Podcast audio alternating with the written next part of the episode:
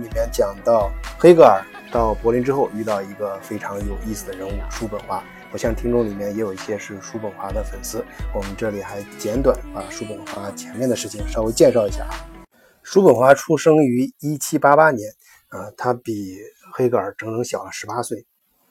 他是唯意志论者的开创者，其思想对近代的学术界、文化界有着深远的影响。这哥们儿在1809年刚进入大学的时候，其实学的是医学。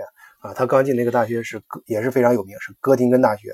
但后来他把兴趣转到了哲学，在一八一年的时候，他就到柏林去学习哲学。后来他以充足旅游率的四重根获得了博士学位。他这篇文章也受到了当时大名鼎鼎的歌德啊对他的赞赏。啊，这个但是歌德呢？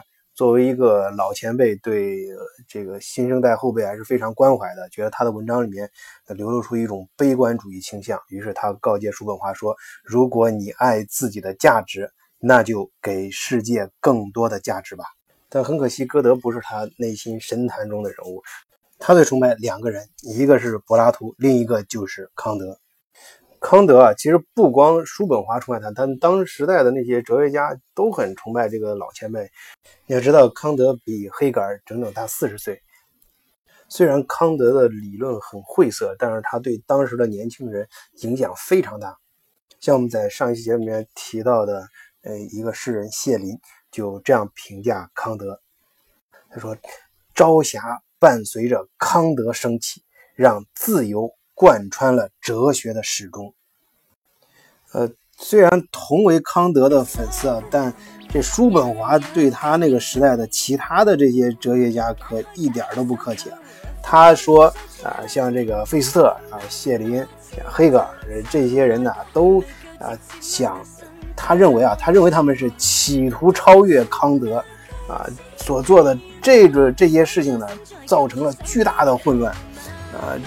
这事情应该怎么办呢？这唯一正确的方法就是回到康德研究哲学的方法上啊，这是他定义的啊。而且他认为，呃，你除此之外啊，你们搞那些东西，那都是呃空洞的鬼话啊，都是骗人的，全是扯淡。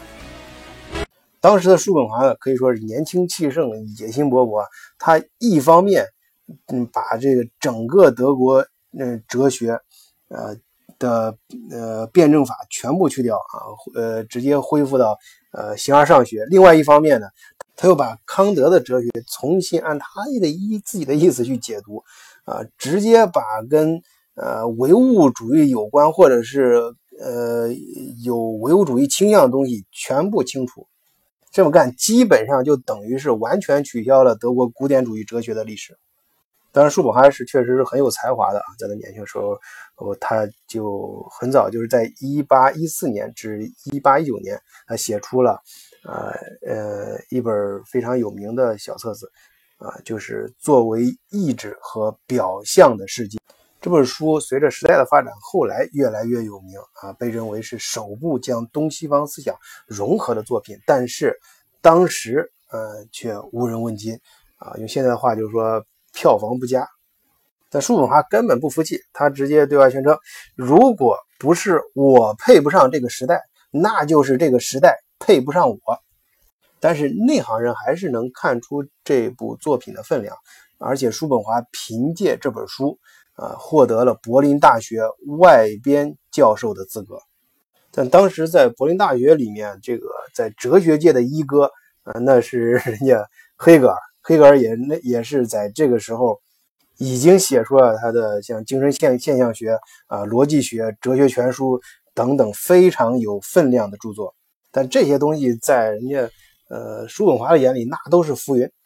你黑格尔这时候不是名声最大嘛？那好，我就跟你 PK，而且同台 PK，咱们就在柏林大学里面，我跟你教一模一样的课，我也开一门哲学课，咱们看谁讲的好。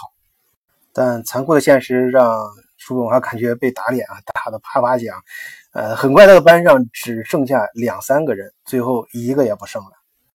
呃，当然我不，我们不能就是站在今天，尤其是我们不能去，呃，评价当时这个说叔本华就没没水平，或者是呃不行，呃，而是说这个哲学家他们，呃，可以说也是我个人的一个观点。我觉得哲学家最可贵的是，他要坚持他自己的看法和呃哲学思想，呃，而他的哲学上是否是呃符合当时那个时代，那这可能就是他个人的幸运和不幸了。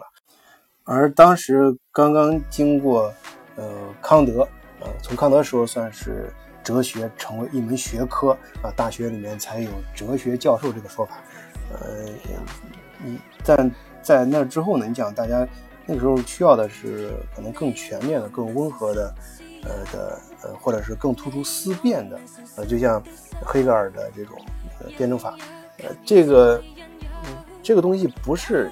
你他谁想怎么样就怎么样，而是当时时代他就发展着你，人家说你个人能力再强，你不能跟命过不去，不能跟当时的时代这个大势，呃过过不去。呃，叔本华他当时的思想就过于偏激。我们在前面有一期节目里，我记得也专门介绍过，呃，德国现在，你像德国当代啊，复工很多一些哲学思想可能跟叔本华就比较接近，尤其是他对孤独的这种看法和理解。啊当然，在叔本华晚年的时候，他的哲学地位和著作著他的著作也受到了当时世人的认可。这就让我想到现在我们网上经常隔三差五冒出来的什么哲学王子啊，啊这段时间又火了什么哲学女神呢？啊，其实并不是说他们的讲课的内容比呃同时代的其他的哲学家或者是同行要。高明很多，好很多，而说正好，呃，它适合啊，比较切中呃当代我们现在大多数听众的品味和口味，呃，只是他比较幸运而已。